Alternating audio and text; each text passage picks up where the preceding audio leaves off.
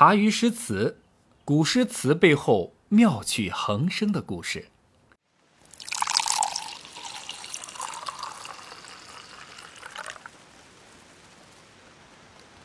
卢照邻出生于公元六百三十六年，两年后，公元六百三十八年，在现今的浙江义乌，另外一位同年代的天才神童降世了，他的名字叫骆宾王。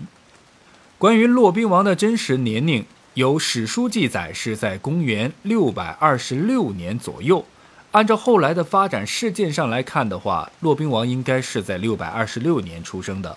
而卢照邻的实际出生年份呢，也应该是在公元六百二十四年左右。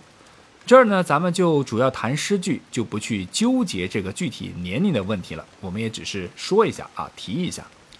骆宾王字观光，与王勃、杨炯、卢照邻合称初唐四杰，而骆宾王则是四人之中诗作的最多的一个，大约有近两百首。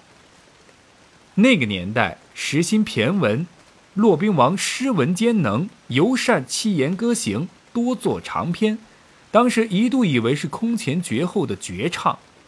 骆宾王，也许你认识他，也许不认识他，但是作为九年义务教育下的小朋友，几乎没有不会背他写的这首诗的。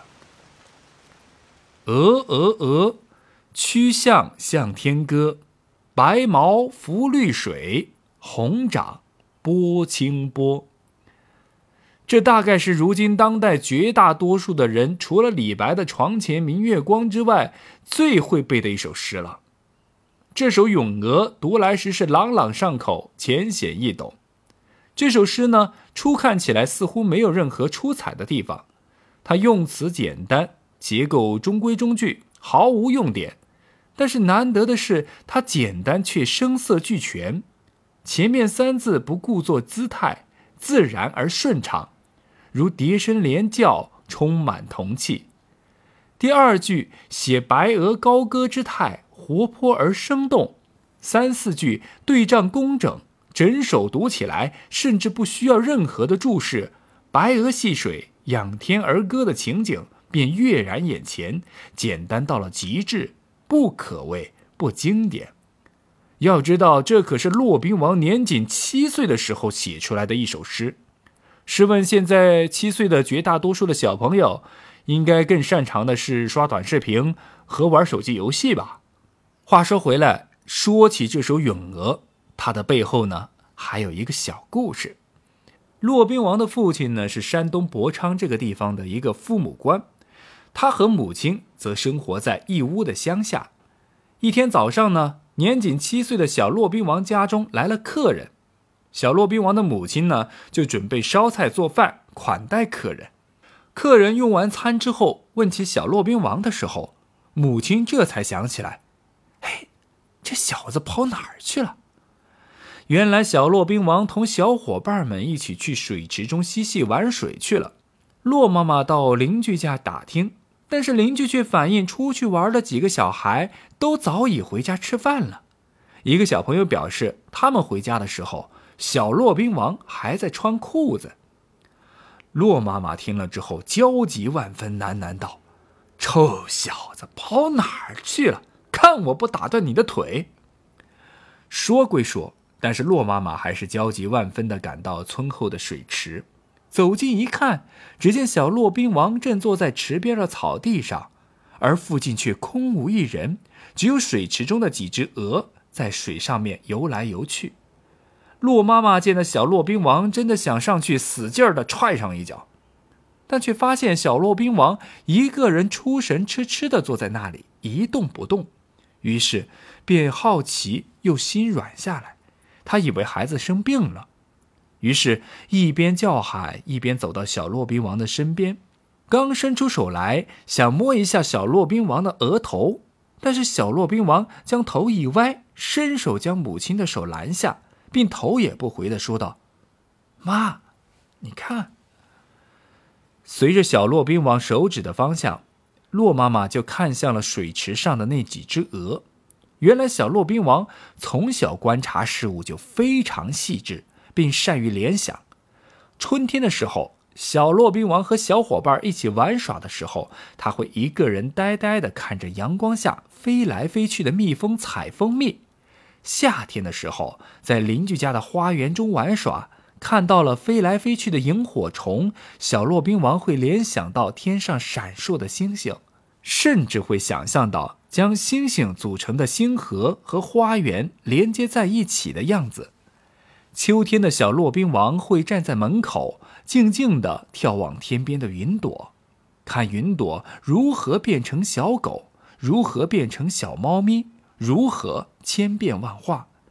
冬天的时候，他又会伸出红红的手，接下空中散落下来的雪片。现在呢，小骆宾王手指着池中游来游去的鹅，对母亲说道：“妈妈，你看。”水里的鹅叫起来，伸着长长的象颈，头是朝天上的呢。它们叫起来真响亮啊，游来游去的，多好看呐！小骆宾王一脸认真的描述的时候，家中的客人也闻讯赶来，看是不是小骆宾王出了什么事儿，也来到了池边。客人听了小骆宾王的话，笑道：“嘿，好啊，那你就以咏鹅为题。”编一首诗，看能不能编得出来。小骆宾王歪着头看着客人，又看了看妈妈，用小手摸着脑袋，稚嫩的说道：“嗯，行吧。”当骆妈妈听到小骆宾王说出这两个字的时候，连忙站起来，把小骆宾王拉到一旁，说道：“小孩子不要撒谎，这是不对的。要你编诗。”你真编得出来吗？小骆宾王听着妈妈的话，似懂非懂的感觉，但想了一下后，他非常坚定的点了点头。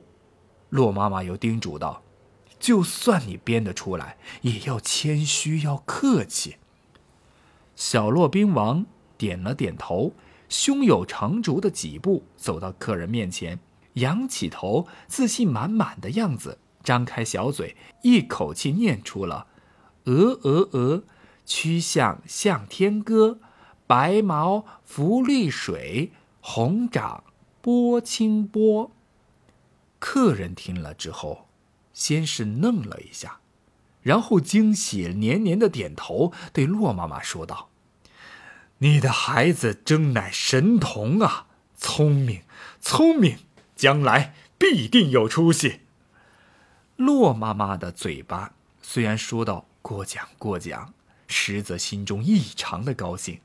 小骆宾王七岁吟诗的故事从此便流传开来。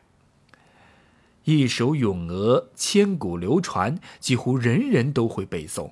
骆宾王也和历史上绝大多数的神童一样，天赋异禀，但是成长轨迹却不尽相同。当我们回顾骆宾王的一生时，才发现，七岁作诗，才气逼人，名噪一时；但天性耿直，才情孤傲，不谙世道，又不受命运眷顾。天才神童成年后极度坎坷，最后还落了一个不解之谜、不清不详的下场。那骆宾王在长大后，究竟遇到什么样的事儿呢？